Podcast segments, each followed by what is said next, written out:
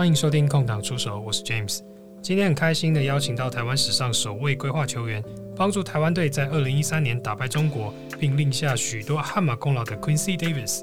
本集将以全英文的方式访谈，喜欢 Q 的朋友可以听听看，当做练习英文的方式也不错哦。Hi everyone, welcome to Open Shot. I'm James. We have a special guest today. He's the first naturalized basketball player in Taiwan. He helped Taiwan defeat China in 2013 and led Taiwan basketball to another level. Let's welcome Quincy Davis. Hello, hello, 大家好，大家好。 Hello, Q. Nice, so nice to have you here. How are you doing today? Uh, I'm doing great. Uh, I really appreciate you inviting me here. Very excited to uh, to get into some questions and um, and really enjoy this podcast. Yeah, I got a lot of questions for you. So let's ta- talk about this season. Um, I guess every team, you know, in Plus League asks you to join them before the season starts. Uh, so why have you chosen the Pilots? Uh, yeah, I had the opportunity to meet with uh, each one of the four organizations with the uh, Plus League, uh, but with me knowing and being more familiar with the uh, with the Puyuan team, um, I decided to first foremost give my my undivided attention, you know, to that uh, to that organization uh, Mhm. for you know just for helping me and like you mentioned in the introduction, you know, part of the reason why I'm here is because of the um our boss from um, from the pilots, you Mhm. know, made that that opportunity possible. Um, so I decided to stick with the pilots for this first year. I'm wondering if Fubon reached you to ask you to join them. Oh, absolutely. Uh, you know, I'm still, you know, capable, and I think it makes me a double threat by being a uh, a localized uh, player and still being able to play local. So um, why not? Mhm. You know? So you got like a strong heart of competition. You want to compete with the other teams. Oh, absolutely. Um, I'm, I'm glad you mentioned that because, you know, the, uh, Fubon has a lot of heavy hitters, and you know they decided to all team up, you know, and decided to be this powerhouse. So, but you know, I think it would have been too easy, too easy of competition to just join uh, Fubon as well. Uh-huh. So, uh, it's definitely good to uh, be competitive. So you want to be a challenger.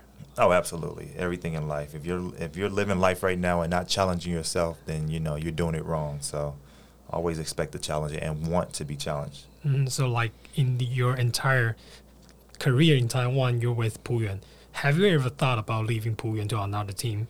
Um, I never thought about leaving. Um, um, I never really had a reason to uh, to want to leave. Um, a lot of my success, you know, started right there with Puyan, and uh, it continued, you know, throughout Mhm. the uh, the uh, the games that we've been playing with the SBL. So um, yeah, I never really had a, a reason to leave. You know, management was always uh, good to me. Um, it's just like one big family there, so I never had a, really a reason to leave. Uh, so you, you like consider this as your family, like all the people, all the organization, and especially all the fans, right? Right, right, right. And um, you know, on and off court, you know, situations that I may come across, you know, it's always good to have somebody who you can call on. After Puyuan got their fifth SBL championship, you were the finals MVP and you rest for a year. Right. So is it difficult for you to you know, come back in a good shape and then play in Plus League? Uh, not at all. Um, when you know the game of basketball, you know how to play. A lot of it deals with how mentally tough you are and how mentally uh, smart you are on the basketball court. Um, being in shape plays a part of it, but um, basketball, like many sports, is all about you know having an edge uh, mentally. So Mhm. I still have a, a mental edge and still know, know how to play the game and you know play with my teammates. So I think that's very important. Yeah, talk about the mental age or something, and you are the most experienced player on the team. So what's your role this year, and what have you done to lead this team? Um, we we made it to the finals. Uh, it was only one team to beat, uh, but uh, we were able. Excuse me, not the finals. Made it to the playoffs, and um, but it, it's still some roadblocks that we face um, with injuries, with uh, all types of, of mental things that we had to deal with. But we still fought through it, and uh, we still got a lot of work to do. But uh, it was very difficult, and I'm uh, still trying to recover and trying to figure out how I can help uh, for next year. Okay, so that means you will be a next year.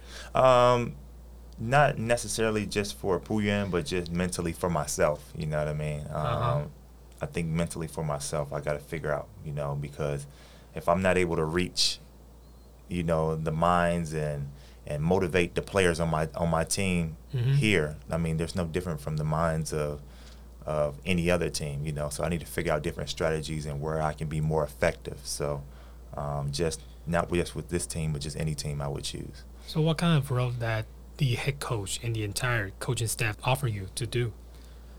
Um, just to be just to be a leader out there, uh, be experienced. Um, a lot of times when the um, import players are coming over to play, um, it could be very difficult for them to Mhm. understand, you know, why players are not doing this, why players are not doing that. So um, me being a big brother and and um, not so much yelling at them or being frustrated with them, but actually helping to them to build confidence and work Mhm. with them. Um, if you guys, I'm sure you guys have watched a lot of the games, but a lot of the times I'm begging my teammates to shoot the ball. Shoot the know, ball. Shoot the ball. Shoot the ball. Take the shot. Have confidence. Even if you make or miss it, you know, it still gives you confidence and make you more comfortable. So I think I kind of got that point across with a few players. So, but it's still um, a lot of work to do. Yeah, because there are a lot of new players, like the imports and then the other teammates that are new. So, is it difficult for you to, you know, get along with all the new players? Uh, it's good to. Um, it was good to get along. There was no ego so much uh, on the team, but you know I think they listen. But I still think, like you mentioned in the beginning, the experience is the is the best teacher. So once these guys get some experience under their belt, and they got a chance to play with some some high class uh, import players and uh, who had great height, uh, good speed, good work ethic. So I think they were able to understand, you know, what it really takes to to play on the next level. hmm So you're kind of like on this team, you're a bridge, like between like imports and then the other players, or especially with the coaches, right? Mm, absolutely, a Yeah. hundred percent of the time, I'm that bridge to uh, help these import the import players to understand what's going on, the circumstances that are going on, um, whether it's dealing with on court or off court issues. You know, um, it's definitely important, and also to be the bridge uh, to help these uh, younger players get their opportunity to shine uh, Mhm. and play on the court because uh, a few of the players who actually were starting, you know, never seen this much action in their Uh-huh. whole career. So, Uh-huh. um, but I'm glad I got a, uh, the influence to help them be prepared for it. so who's your favorite little brother? Um, I wouldn't say I had a favorite little brother, but um, one who has really, really impressed me um, very much throughout the season would be Dayo. Ah, Dayo, yeah. Uh, yeah, he's really he really was heartless out there, very fearless out there, and um, part of my personality and the reason why I'm here living, you know, in a different country, um, giving up my uh, my home citizenship is Mhm. because you know I believe in being fearless. You know what I mean? If something Mhm. feels right, uh, you just go with it, and not just halfway. You go 100% at it, and if you decide to fall, fall hard, so you know how to uh, recover from it. But um, you got to have a fearless uh, mindset um, in this life, or you know you'll always be on the fence and don't want to know if you should get down or cross over. You just Mhm. don't know. So I think uh, Dayo um, expressed a lot of those uh, characteristics of just being fearless. Uh, defense, guarding the best player, sometimes playing the point guard, Mhm. and really, you know, being a leader out there. You mentioned that Dayo like is already mentally prepared. Yes. Yeah, and physically prepared because he can compete in this higher level. Right. So let's get back to the time a little, a little bit. Okay. Like get back to time you decided to come to Taiwan. Uh, you were playing for different teams in different countries, right? Right. Yeah. So why did you, you know decide to come to Taiwan? After traveling uh, to many countries, uh, starting off in Cyprus, which is another uh, island, Mm-hmm. um, for the first start of after my college career, uh, moving on to Europe, Germany, Portugal. Um, also been to uh, Bosnia. Uh huh. Uh, you guys would have to open up a history book and find out where Bosnia is. And we have to Google and, it. and, and also understand the history of what was going on in, in Bosnia and what it looked like to to understand where I had to go through. Um, the other places were South America, Venezuela. Um, I played uh, some ball in China. Uh, been to South Korea for a very short time, um, but after those would say about um, eight years of being on the road, traveling, and you know, making money.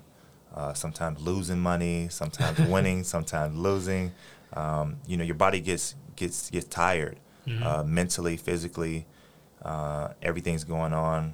You know, you just want to be back around your family, and and it, it gets tough on the road. So, long story short, uh, after being on the road for eight years, I just decided to retire. I decided I missed my family. Mhm. Um, I'm just going to give this basketball thing up. So I decided to um, follow my dream of being a firefighter, um, Uh-huh. which is a job that involves teamwork. Oh, It's a, a job that involves, you know, uh, helping people, uh, which is part of my my natural uh, characteristics or personality. So I just wanted to be around that camaraderie type, um, being around your boys, you know what I mean, Mhm. and waiting for the next action to yeah. to come about. You know, when's the next fire? When's the next car crash? Because you got to go be Superman to Yeah. be this hero to do it. So you never know what you're going to get. It's always never a dull moment at work. So I wanted to be a part of something like that. That was always exciting for a job. And uh, while studying, um, I got a call, an email from an agent that mentioned Taiwan, Mhm. and I said, you know. Okay, um, don't know too much about this place. Once, once they had the tallest uh, skyscraper in the world, and um, just talks with my uncle about uh, how he used to be here back in the 1970s uh, Mhm. with the uh, with the Navy, Ah, um, and that was all about. I knew about Taiwan at the time. I'm not sure if uh, Linsanity had came about by that time. nah, not yet. Uh, not yet. So yeah, I didn't know too much about Taiwan. So um, I decided, okay, why not another island? Started with an island. Let's finish off with an island, and it was only supposed to be a six month contract, and oh, immediately after you know coming to the island um, of course it was raining we always have rainy weather here Yeah. but um, that didn't stop me from you know from really falling in love with the country and um, wanting to be a part of it so success immediately you know Mhm. started uh, my first year winning the championship going on to win you know four in a row and um, yeah so six months turned into what is now uh, 10 years. This will be my 10 year anniversary of being in Taiwan. Um, well, December will be the 10 year anniversary. So, um, yeah, that's been, you know, my journey in a nutshell. you mentioned that you came to Taiwan, and is that is Puyan the first team to reach you, or another team? Um, it was actually uh, Taipei. Oh, Uh, they were the first team to reach out to me, but um, because I was still studying and I wanted to finish up that first semester, uh, Taipei said that they couldn't wait. Yeah, I guess they could. yeah, they said they wanted they wanted me right now, and I just couldn't come because I'd already spent money and I wasn't didn't know if Taiwan would be promising anyway. So I just Mhm. didn't want to throw away a whole semester of uh, studying. So um, right when I finished my finals, I said I'll be there, I'll be there. Just wait on me, but they couldn't wait. So I got down again. I was like, ah, I knew I should have never answered any of these emails. And then you know, Puya and the construction company decided to uh, ask about, inquire about me, and I, you know, said okay. Oh, so what's your first impression about Taiwan? Uh, my first impression was uh, was how clean it was, um, and uh, also just how nice and um, and generous the people were. Mm-hmm. Um, I arrived here in December, and it was around the uh, Lunar New Year. Oh, So I just remember, you know, getting out, walking the streets, and I had like two families. Uh, within a week span, I had about two families invite me to their home. Really? Yeah, they stopped me, asked me some questions, and then invited me to their home to So, like, eat. during Chinese New Year. Yeah, yeah, during, Oh, during okay. the Lunar New Year. Yeah, so they invited me to eat, and of course, they don't know me from SBL. They don't know me from Mm-hmm. you know, the national team. They just know me as being, you know, a tall, gentle giant, I guess. So, but, um, you know, I tell this story and, you know, I give them credit for being nice, but I think with my personality, you know, Mm-hmm. you have to, I think it goes both ways. So I guess them getting a nice read from my personality and inviting me, uh, we definitely had a good time. So I was like, this is wow, you know, coming from a country, my home country, of where people are racial profiling and Yeah. and discriminating, and now I'm getting invited to people's homes, and uh, you know, it's actually pretty cool. So is this the biggest thing for you to give up your home citizenship because of the culture and the people around different countries? Yeah, absolutely. Um, I mean, j- it's not different countries; it's just one country. It's just America. uh, um, I think the younger generation will understand more when they start traveling, but uh, and they start, you know, educating themselves about the differences that American history has had in the past. So, I think the main thing was really the safety. You know, for me to be go- for me to go out and not be questioned about why am I here in this country? What are you doing in this area? Mhm. Everything was like, oh, where are you from? Um, you know, we have dinner at our house for the Lunar New Year. And then I have to slowly understand what Lunar New Year is. It's like the Thanksgiving or Yeah. the Christmas of Uh-huh. America. So I had to understand all this stuff. And, you know, for people not to know me and invite me into their home, you know, was very, very, very special. So um, just the safety alone, me leaving out of my house at 2 a.m., Mhm. 2 p.m., it doesn't matter. Um, going to 7 Eleven, well, it's just a, a wonderful feeling. Let me just put it at that. It's just Yeah, a great yeah. feeling, but you would have to be in my shoes to understand why it's a pleasant thing to see young kids taking MRT by themselves Mhm. or walking the streets, you know, without a care in the world Yeah. or leaving your iPhone somewhere and it will be there tomorrow. Yeah. Or somebody will answer and bring it to you. Uh, that's really a, a pleasant thing. It Oh, really, yeah, that might happen. Yeah, yeah, it might happen, and it has happened to me. Oh, cool. yeah, Cool. Yeah, because I've been to States and then uh, like my parents or my friends will say that, hey, hey, don't go out if Mhm. it's at night. Right. like after 7 p.m. or something like that. Right. As a local Taiwanese, I'm Mhm. not American, so I cannot understand your feeling. So Right. is this the most important part of you're not able to hang out like at nights like you're in States, but now in Taiwan you're like feeling safe. yeah. Yeah, you can It's like more of a free feeling, uh, I would Free say. feeling. Yeah, sometimes you feel stressed in the States, but like in Taiwan you feel like you're free. Right. You feel like you're free. You can go out. Um, a lot of people who are who drive, Mm-hmm. or or you can ride scooter, but they know the feeling of once you get on that scooter, if you're stressed out, the wind being on you and being able to go your own direction. You turn the car this way, turn the car that way. You want to go to the beach. You just want to go to the river. You want to just go do anything. You know, being in control um, is a uh, is a sense of freedom, but it's not necessarily the case when you know you're in Yeah. America when you're driving when you're you know want to go to the park and just take a take a break take a, a quick nap on a rock you know Uh huh. you can do that if you want, you know, here. So um, those, I wouldn't say a luxury, but those um, those small things are, are really important and very, you know, people really don't understand the uh, Yeah. the sense of, of how important that is and how valuable that is. Mm-hmm. Yeah, that's because different cultures, so we Yeah. cannot understand what Mhm. what the real feeling for you. Right. And then that's for the, your first impression of, of Taiwan, and seems pretty Mm. good. So, what's your first impression of Puyan basketball? Because that's your first team. Uh, my first impression of Puyan basketball is that um, I wouldn't say it was just Puyan in general. It was just, it was just um, I knew that they had a history of not winning. Uh huh. and um, I knew from just hearing from the uh, locals who did speak a little bit of English that if uh, if we didn't hurry and start winning some games, then for sure I would I would leave very soon. Oh, wow. so I would be leaving very very soon if I didn't hurry.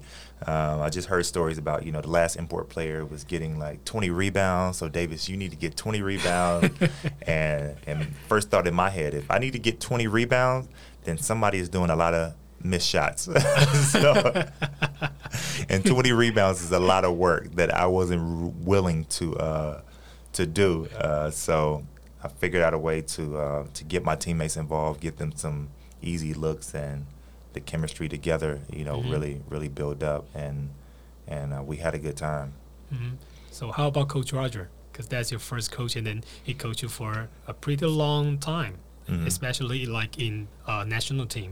Yeah, so he was my coach for uh, for five years. Um, very, um, I wouldn't say militant, but very strong-minded, uh, very organized. Mm-hmm.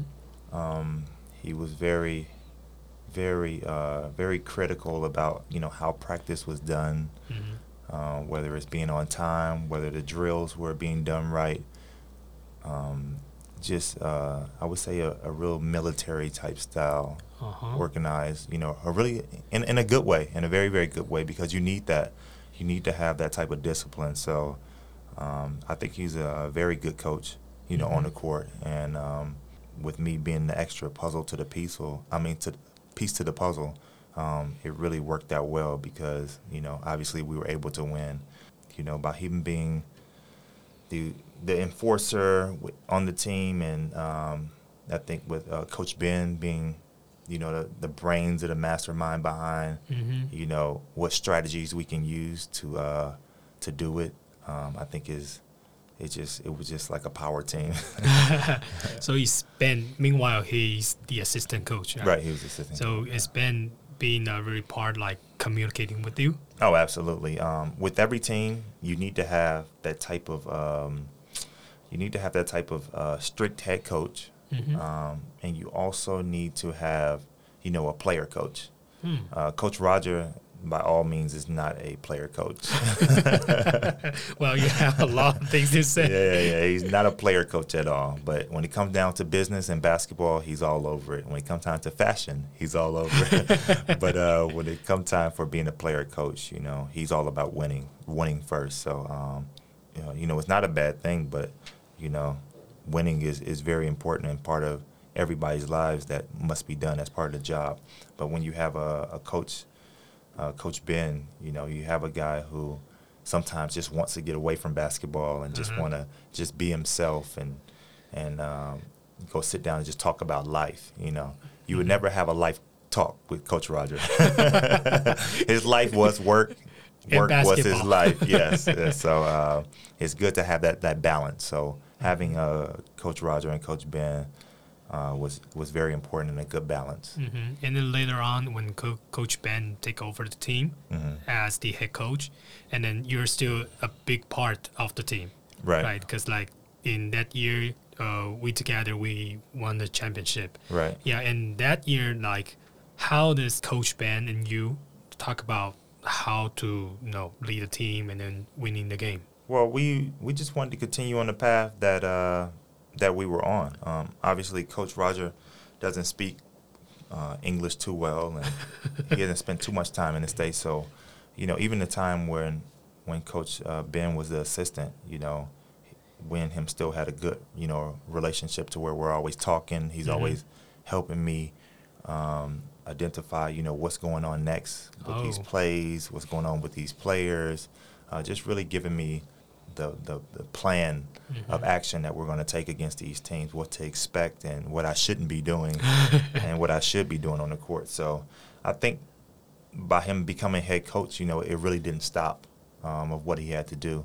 His main focus was, you know, breaking down um, the techniques from the other team and also, you know, keeping me um, in line with what's going on. So by him being the head coach, I think now it definitely was a uh, was a huge uh, you know load for him to mm-hmm. handle because now he he knows how to do all, but he has to also help.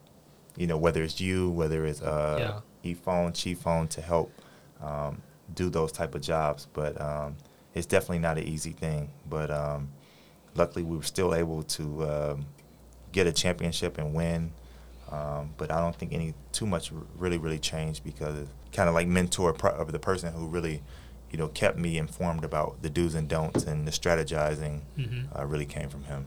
And then now you're like uh, playing for Coach Yifeng, and right. he's he he was also the assistant coach when Coach Roger is still on the team, right? Right. What's the uh, coaching type of Coach Yifeng? Uh, coach Yifeng is, is really a, a passionate coach, mm-hmm. um, but I don't think that he's really the coach to be a. Um, you feel like that he might hit you or something like that. you know what I mean? Um, with the young team that we had, um, it was very difficult to discipline pay- players. Not oh. in like a oh. bad way, in a discipline thing to say, okay, you guys are not going to play, or you're not shooting well, so you're not going to play. Uh, you're making too many turnovers, so you're going second string. We really didn't have the the, the depth on uh-huh. the bench yeah. uh, to be able to do that. So with Yifeng, it was like, okay, hey, you're not playing well, but guess what? You're gonna play again tomorrow. We're all you're all we got. You know what I mean? It was one of those situations. So Yeah. Um, but uh, but I'm happy for him, you know, to be in that situation because you know he was doing the same old uh, scouting, you know, Mhm. throughout many years uh, with the Puyan team. So even though he probably wasn't comfortable being a head coach, I'm glad he got a chance to experience. So Mm. even though we didn't make it to the finals, I saw a lot, a lot of great moments that he was very happy and very proud Yeah. of of us. Uh, you know, uh, the things that we accomplished, Mhm. and uh, for the most part, with these uh, with these playoffs, you know, winning these two games, I saw a lot of growth. I saw a lot of excitement. Um, and uh, I think I really appreciate that. appreciate being a part of that. You know what I mean? Yeah. Because um, it definitely, you know, showed something that he really deserved, and he can Mhm. say that he did that. You know what I mean? So Yeah. we were one game away from going to the finals. So, yeah, one game away. uh, no, like one game and, and three one points. shot. Yeah, one shot away. That's one shot One away. shot, yeah, yeah. Yeah, Is that like- the name of the podcast? One shot. Oh, my open shot. open shot. Open Yeah, you shot, always got open shot, We know. we had an open shot at the end of the game. yes, but uh, unfortunately, he missed it. yeah, yeah, yeah. Yeah, so you mentioned that Coach Yifeng is passionate, right? Mhm, Very So passionate. Is it strict to the young players? It's not so much. So Not so he's very passionate, and he's that that that team player. Oh, But as far as enforcer, nah, he's not the. yeah, because you mentioned yeah. that like if you didn't play well, but you still got to play tomorrow. Right, right. Yeah, but, but we can see like a lot of you know actions or language like Mhm. Yifeng is doing like on the young players on the on the television. Yeah, like, yeah, like yeah. sometimes you, know just get like, hey, what are you doing or something Mhm. like that, and be really mad at them. Yeah, So he want to do is like helping them to get better. yeah, yeah. Yeah. That's all he tried to do was help him to get better. But you have to have some type of enforcement.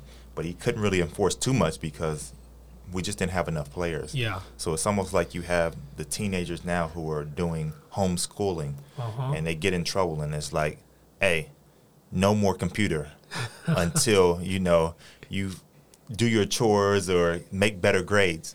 And then like your kid comes to you and is like, uh, but we have Zoom class today, so I must use my computer. It's like, Ugh! okay, fine, use the computer just for this, you know. And that's how the game was. It was Okay, just like okay. people are turning the ball over. They're not, you know, giving their giving hundred percent, but they're still gonna start. They're still gonna play. So it's like that type of situation. Yeah. So. So it's been tough for co- coaching staff. Oh yes, yeah, oh, yeah, oh yes. It's been Yeah. tough for the coaches. It's been tough for the players. So, Did Yifeng really communicate with you? um, f- yes, for the most part, yeah, I would say as much as he could. Um, Mhm. even through my injuries, um, there was communication about you know making sure um, schedule for appointments to go get massages, Uh-huh. go get uh, the acupuncture done. Mhm. So communication about resting Mhm. and things like that. His whole thing was, "Q, you need to rest, rest, rest, rest, rest." So um, on the flip side to uh, Coach Roger, it was like, "No, Q needs to be playing. Q needs to be playing." So uh, I definitely appreciated that from him. Well, that's you know ten years before and ten years later. So Right? Yeah. yeah. you know they have to get two different ways for you. absolutely, absolutely. yeah, and then in this season, you've Mhm. been benched for several games. Like you're not you're not the starters. Right. Yeah, so I guess that need a lot of communication. Am I right? Um, not too much communication. I would show up to the game and coach is like, uh, "You're not starting." Like, "Okay." Uh, You just live with that. Oh yeah, absolutely, absolutely. Because I knew I, I had the opportunity to finish. Uh, Okay. so those who are listening, a great teaching point. You know, it's not about how you start; it's all about how you finish. Oh finish. yeah, So, because uh, you'll be like on the court entire fourth quarter. yes, absolutely. So Oh yeah, and then I'm I'm curious, like how do you communicate with all the local players because they no don't know how to speak English. uh, you communicate with with passion. Uh, you communicate by by stopping them in their tracks when they make a mistake, and that's the best way to do it. Um, if you let three mistakes go by and you try to communicate all three mistakes, one one or two is going to get lost in the Mhm. translation. So um, I got that freedom to do with uh, with uh, with Coach Yifeng to you know stop them dead in their tracks, even in practice, to Mhm. to show them like this is the right way to do it. This is the correct cut to make. This is the correct pass to make, or just stop to get on them about missing layups. Um, so that was very. Um, I had that that option to do Ah. that. So um, I think that's very important. Yeah, I guess you can be a pretty good assistant coach if you retire. no, I could not be an assistant coach because um, I like to hit players when they don't listen. so I'll be like the Bobby Knight. Those of you who follow Wow. NCAA basketball, you know, I'll be hurling chairs at someone and, and uh, apologize later. You'll be mad at them Yeah. at first, right? yeah. Before, like in Puyan, when in SBL, you got a lot of, you know, players can speak English, like Doggy, like Right. E, or like Wesley. So it's like pretty simple for you to communicate on the court. Uh, I was talking about how you communicate with the local players, but that's mainly like off the court or something like that. But on the court, you don't have a translator.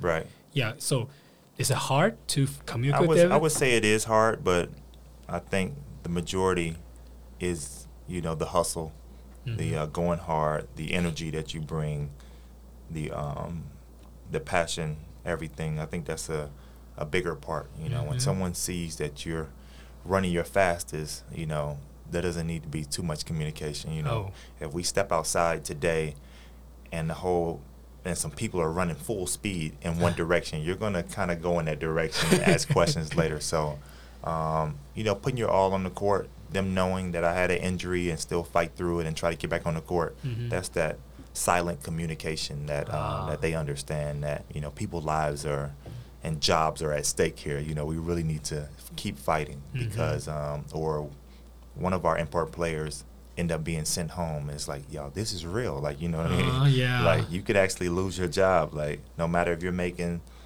uh, a lot of money or a little money, you know, you're still being affected and it's still your job. So you still need to stay Mhm. focused and, and be on top of your game. Yeah, I guess this is a very good, you know, men- mentality that Mhm. all the players should have. Not not for imports only, Right. but all the local players because they're like fighting for the next contract if they Mhm. want to get a raise. Yes. Yeah, yes. so I guess that's pretty important for every Mhm. players. Mhm. And then let's let's talk about other teams. Who is the toughest for you to guard? Uh, the toughest to guard is, I don't think there's really a, a tough, tough player to guard. I can't really say that there's anybody too tough to guard, but Mhm. I don't Don't think I played enough. because you're, Yeah. you're you're the strongest. I wouldn't say I was the strongest, but you know, you got really got to be smart. Like I said in the game of basketball, you really need to be smart. You need to be able to move your feet and get around people. Mhm.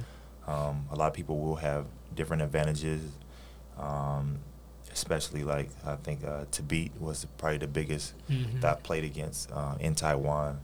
You know, outside of the uh, national team, going against Haddadi Ah. or something like that. But um, you know, I've had big guys to go against, so um, being able to run the floor is one of my biggest uh, traits that I Mhm. have. So, but you still need to be able to play smart and stay out of foul trouble and things like that. So, um, but just an overall, a all-around team.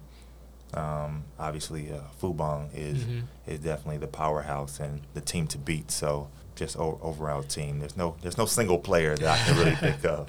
All right, no, no single player. How about team? So you got three teams. Like Fubon is definitely the team to beat. Right. Like how about like Dreamers and and Lioneers? Because like Dreamers played with them during the playoffs and even play like for the full entire series. You play five games. Let's just talk about Dreamers. So entering this game, what's in your mind like how to deal with them? How to deal with uh, Jerry Young, Stephen Hicks, or especially Tucker? Obviously, in practice, we worked on, you know, how to stop these guys. Mm-hmm.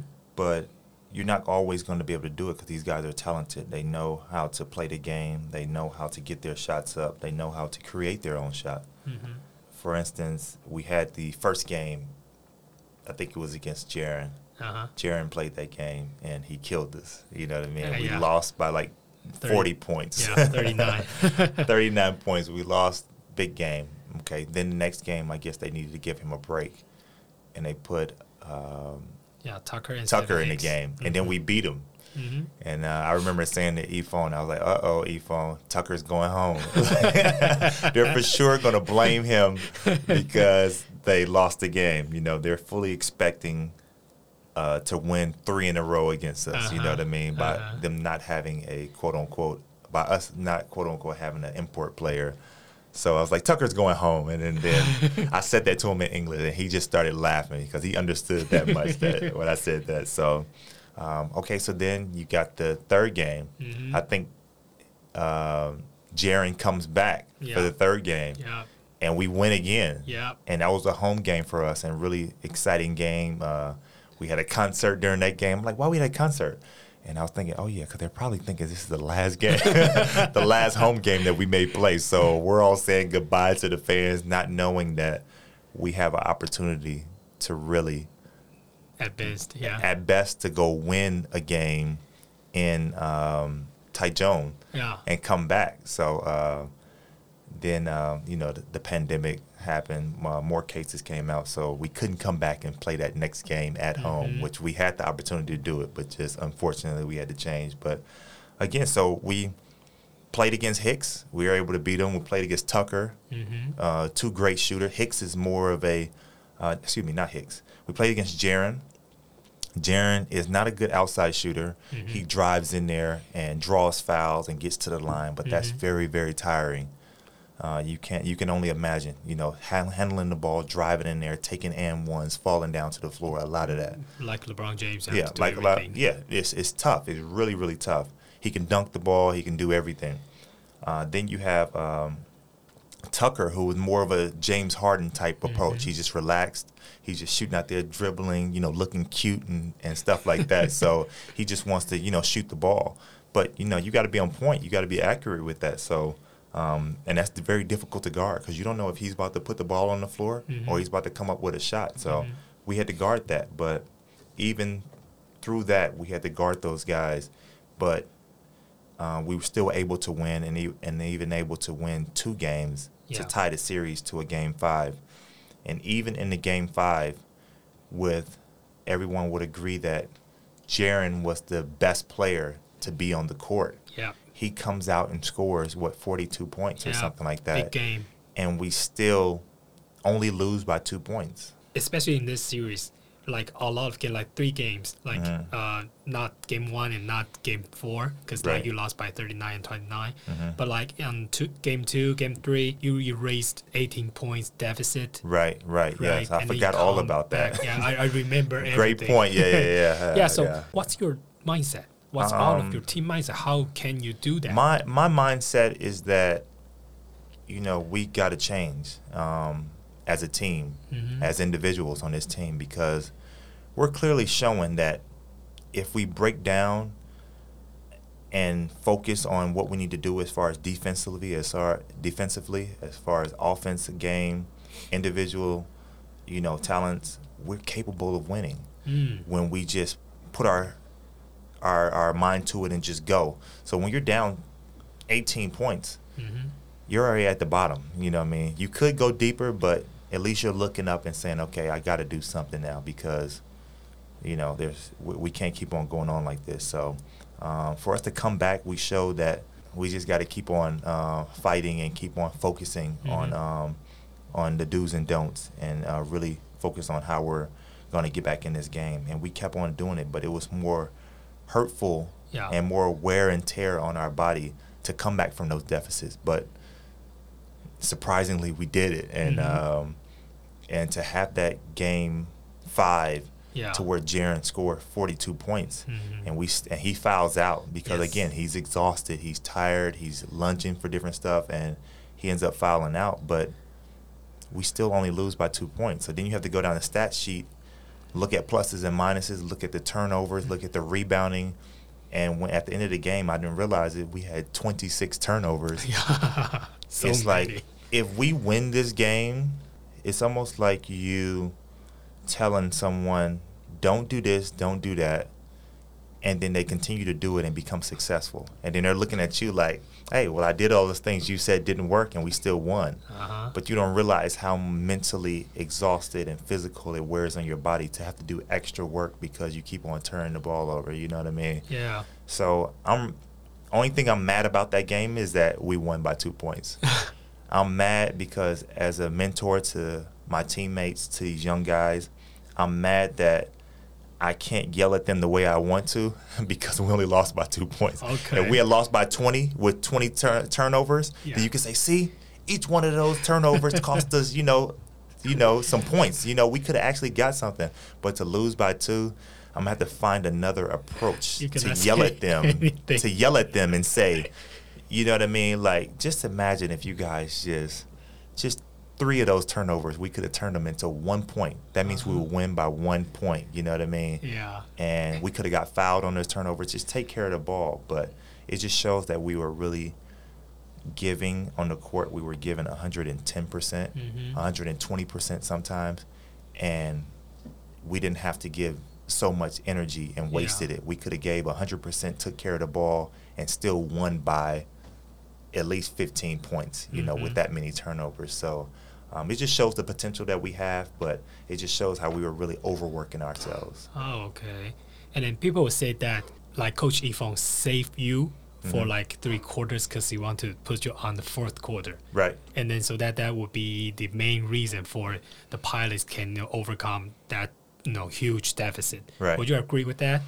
Um, I don't know. I mean, he has everybody has their way of, of how they think about the game and how it's done. Um, obviously, our opinions are going to be different, but um, sometimes you know the opponent's coach would say Mhm. that you know I'm a big game changer in the in the Yeah. in the fourth quarter, but sometimes you know I didn't score much in the fourth quarter, but. Uh, and there are times where I did play in the fourth quarter, and we still we still lost by forty. You know what I mean? So okay. just depending on how the ball bounces, you know, you just never know in those certain situations how the game will be played. Um, definitely sitting on the bench for the first three quarters, not playing too many minutes in the first three quarters, definitely affects your body, you know, because you want to be loose. And then now it's fourth quarter, and it's like, okay, go 100.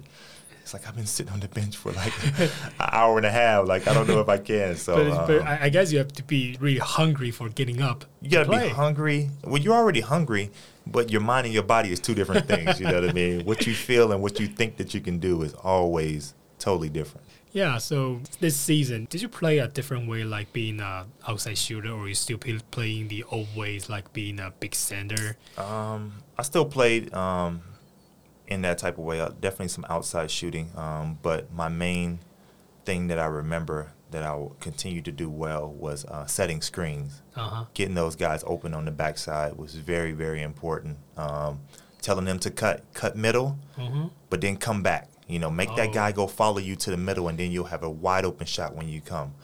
Um, setting screens for them to go back door, setting high screens for them to dribble straight to the hoop. I got that for uh, Jordan Chapman a couple of times. Mhm. Uh, uh, all those things are just very important because the big man is always going to be guarding me. So with me setting screens on the smaller guy, that big man has to decide Yeah. decide whether I- do I go guard the guy who is now driving to the hole, or do I stay on Davis?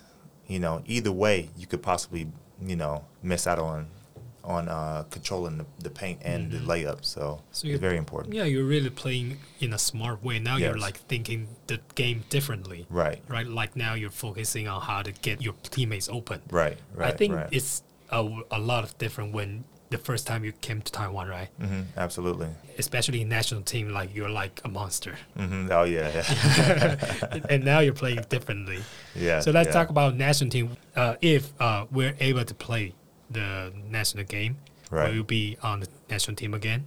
Um, there's always a possibility to get back on the national team. Uh, I think we still have to work out a lot of things in the in the, in the office, in the Mhm. uh, national team's office. But you know, there's never say never. There's always a possibility. As long as I'm healthy and able to play, you know, why not? You know, uh, to have the opportunity to represent uh, this country and possibly have our the name Taiwan being spoken around Mhm. the world in newspapers is really, you know, a sense of pride and a sense of uh, yeah. you know, great feeling, you know, around the world to see that. So um, why not? If I get the opportunity and I'm healthy, I would definitely love to. But would you like change like a different role on the team? Um, it would definitely be the same role. My my role is always to get my teammates involved. Mhm. The more my teammates are involved, the the uh, less stressful and the less um, uh, stress that I put on my body. So getting them involved, getting them to shine, um, helps me shine and us shine in the end. So I think Mhm. that's very important.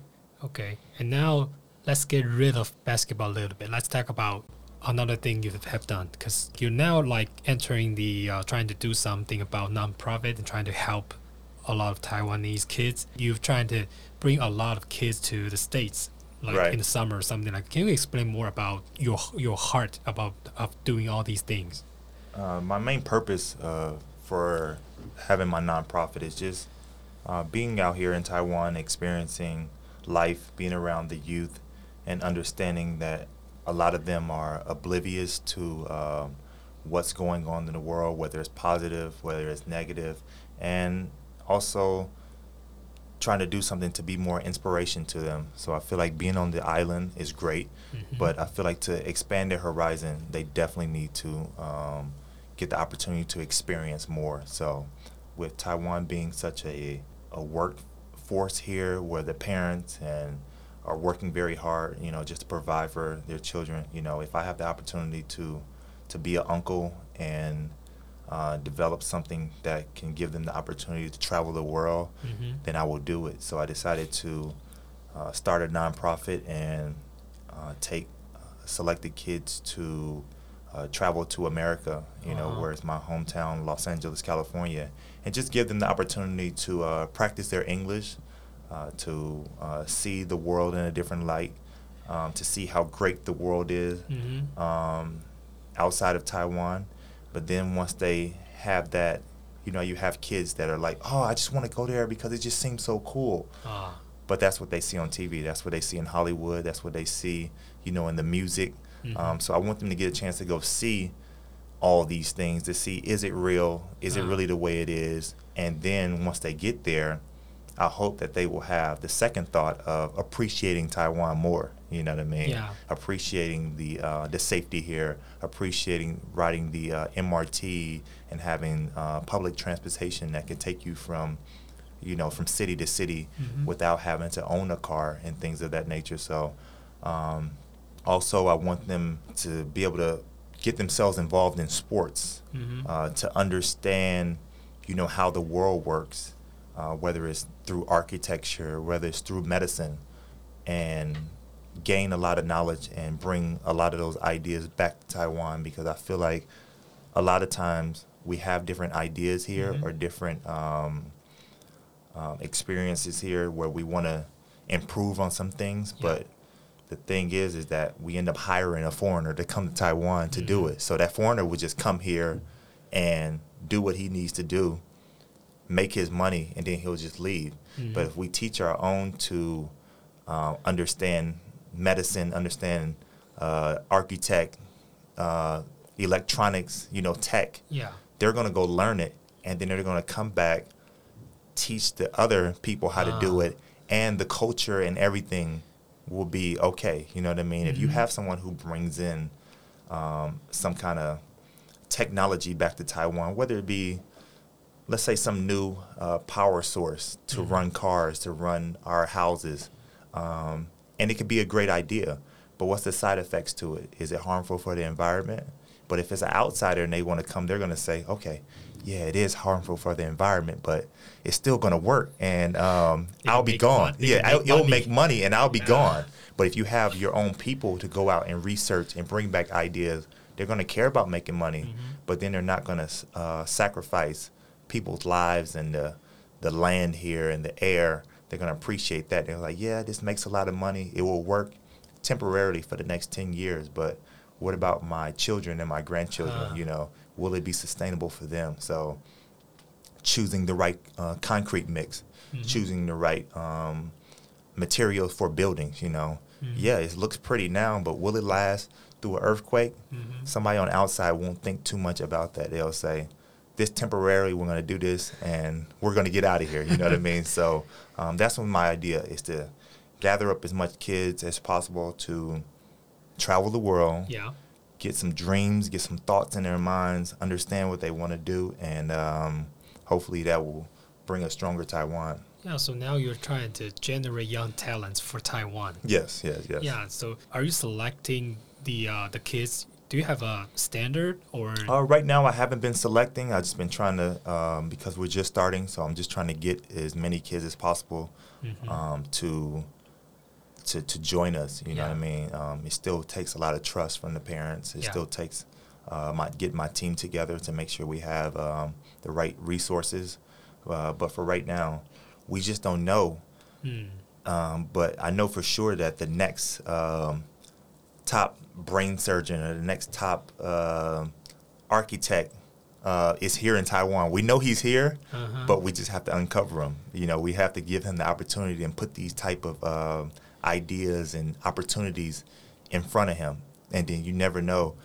The next Nobel Peace Prize winner is here, the new Ah. inventor. He's here, but if you don't give him the opportunity, then you won't. You know what I mean? Taiwan Yeah. reached out to me, not knowing that I was the perfect puzzle piece to um, to beat mainland, to beat the Philippines, to, Yeah. to bring us to number to top five Yeah, no one. Uh, on the stage. We didn't know, Yeah. but they gave me the opportunity first, and then I proved myself. So I feel like here in Taiwan, we have so many gems, so many diamonds that are in the rough.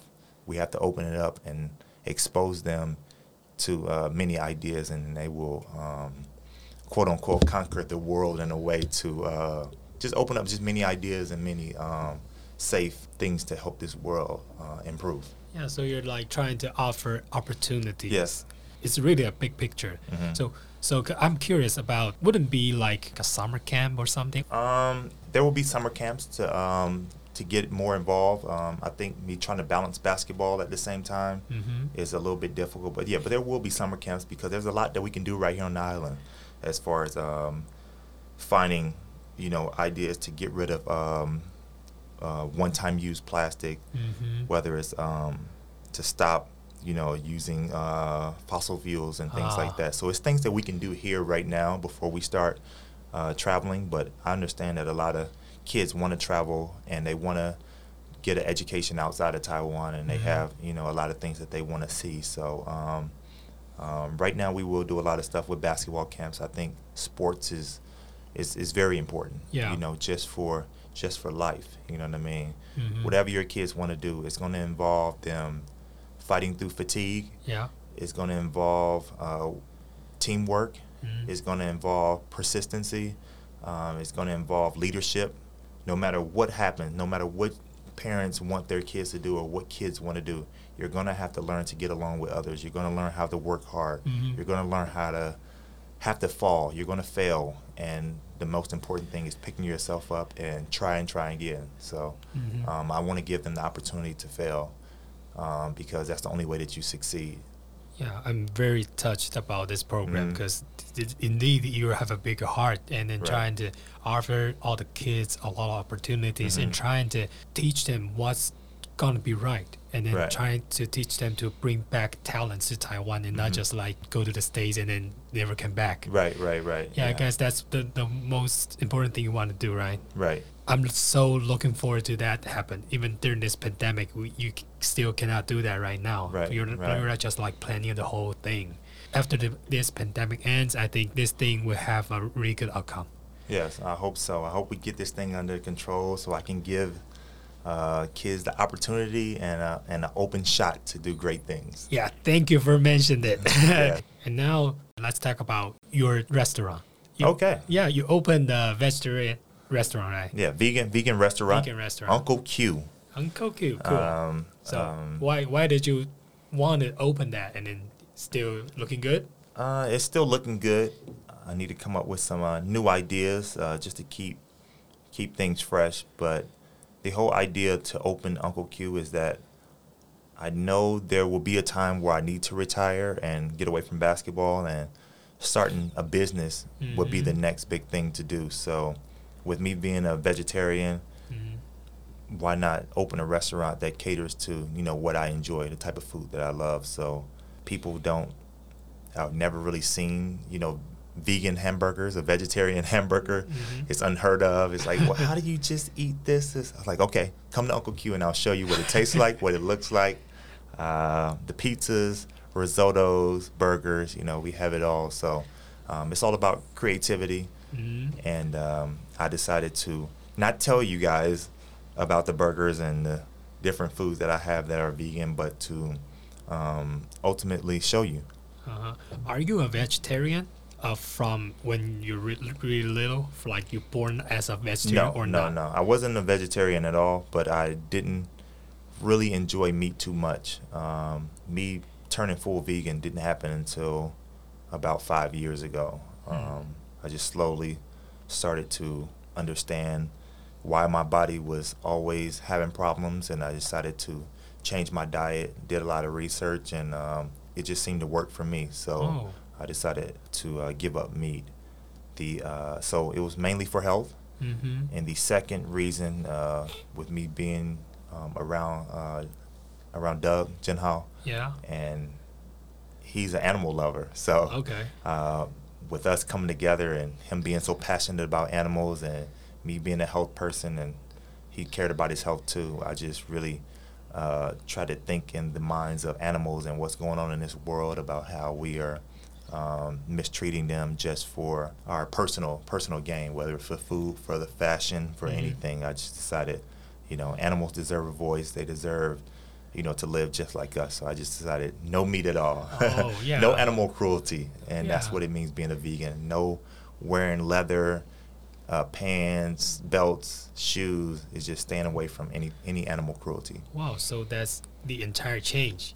Yes. Yes. Yeah, because just one thought and then you change everything. hmm Yeah, because like during that time with you, Dog, and E, Chen Jian'en, Right. you're all going vegan. Right. Right. You got three players on the team, they all go Mhm. vegan. So you're kind of like a little group and they say, hey, let's go vegan. right. Right. Right. Yeah. Yeah. So you're like discussing with each other and then talking about all these uh, thoughts about go vegan. Uh, we talked about a lot of a lot of thoughts, just just about being healthy and um, just just to come to the understanding of this beef that we're eating. Uh-huh. You know, if they can eat all the grass and vegetables and, and, and things to support them and to become big, powerful animals, then why can't we use the same thing? You know, everybody's fighting to be um, like the lion and the tiger. Uh-huh. But every time we see the lion and the tiger, they're asleep under a tree. They can't hunt alone. Yeah. You know, you put a gazelle and a tiger next to each other and you tell them to race. For sure, the gazelle or the zebra is going to win. You know what I mean? The lion is just good at different spurts. hmm But those horses and gazelles and zebra, they all, giraffes, you know, um, the closest animals to human beings are are uh, apes and monkeys and things like that. They all are vegetarian. So uh, just to make you think and do some research about how is it that they're able to function and live a, a good life uh, just all fruits and vegetables. So it makes you wonder why can't humans do the same thing? Yeah. And I think the last thing is that you have to consider is that um, what's causing cancer, um, and a lot of our um, around the world, you know, heart disease being the big thing, uh, obesity, uh, colon, you know, breast cancer.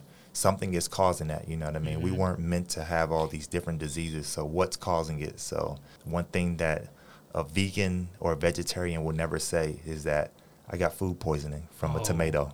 I got food poisoning from, Okay. from, from some lettuce. You know what I mean? Because you see an apple, you see a, um, any type of cucumber or anything, you can see it and see if there's a problem with it. Uh-huh. But after the beef or the steak is already chopped up, Yeah, you don't know what happened to that animal, what it went through, if it had two heads, if it had any type of cancer. You don't know because now it's already chopped up. So Oh. Uh, the main thing is just eating healthy, eating a sustainable diet. So Yeah, I guess you know after all the listeners listen to this this episode, they were thinking like, okay, maybe we can try to go vegan. yeah, absolutely. And It'll be they- good for the earth. Yeah, and good then the first step we're like, oh, we have to visit Uncle Q. Hopefully, they'll get a chance to see Uncle Q uh, while he's there. Uh, but uh, if not, then you'll definitely uh, see me next year on the court. So, Yeah. All right. I guess that's it for today. Thank you for you to you know come to here and then be my guest. all right. Thank you for having me, and I look forward to uh, more topics. Uh, please get your listeners to uh, mention anything that they want to discuss in the future, Uh-huh. uh, whether it's basketball related. Um, I try not to get too much into politics, but we can take it to politics. It's always good to to understand the future and. Um, yeah, anything you guys want to talk about? Yeah. Wow, I got a irregular guest. Oh, yeah. Anytime, Yeah, anytime. and then I can like list a lot of different topics like, hey, Q's coming again. yeah, get your get your thoughts together, you know, and let's let, let's talk about it. All right. Thank you very much, Q. Thank you. All right, thank you. All right, see you next time. 喜欢空档出手的朋友们，请帮我在 Apple Podcast 留下五星评论，也可以在 Spotify、KKBox 还有 Sound 上收听哦。 我们下次见喽拜拜。